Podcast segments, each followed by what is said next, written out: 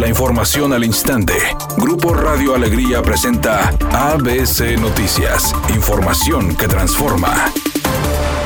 El gobierno de Nuevo León rindió un homenaje póstumo a María Elena Chapa reconociendo su labor en la lucha a favor de las mujeres de Nuevo León, destacando entre sus objetivos y funciones erradicar las desventajas culturales y sociales, exigir que en el presupuesto de egresos de la federación se diera apoyo a la mujer y la paridad de género. Durante el homenaje, la política Carlota Vargas destacó el trabajo de María Elena Chapa como filósofa, maestra, legisladora, diputada local y quien decidió que su vida política estaría dedicada a defender a las mujeres. Por su parte, su hijo Homero Santos Chapa señaló que su mamá además de dejar un gran legado y su desempeño como diputada federal, motivó a las personas en la toma de decisiones, la igualdad y creación del Instituto Estatal de las Mujeres, uno de sus grandes logros. Finalmente, el gobernador Jaime Rodríguez Calderón afirmó que María Elena Chapa intentó quitarlo burdo y el reconocimiento está hecho, pero las historias tienen que recordarse para siempre, al señalar que le habían insistido a hacer este reconocimiento en vida. El secretario de Salud en el Estado, Manuel de la O, dio a conocer que se registraron 995 nuevos contagios confirmados de COVID, la cifra más baja en el último mes, además de 45 fallecimientos por este virus.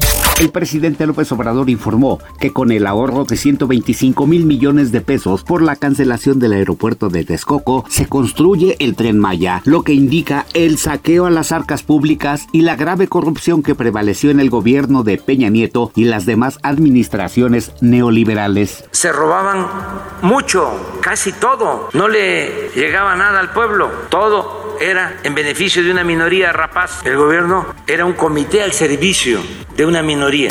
Editorial ABC con Eduardo Garza. El negocio de las citas para trámites de Hacienda y de pasaportes es muy redituable. Antes los coyotes estaban afuera de las instalaciones y te cobraban una cuota para agilizarte el trámite.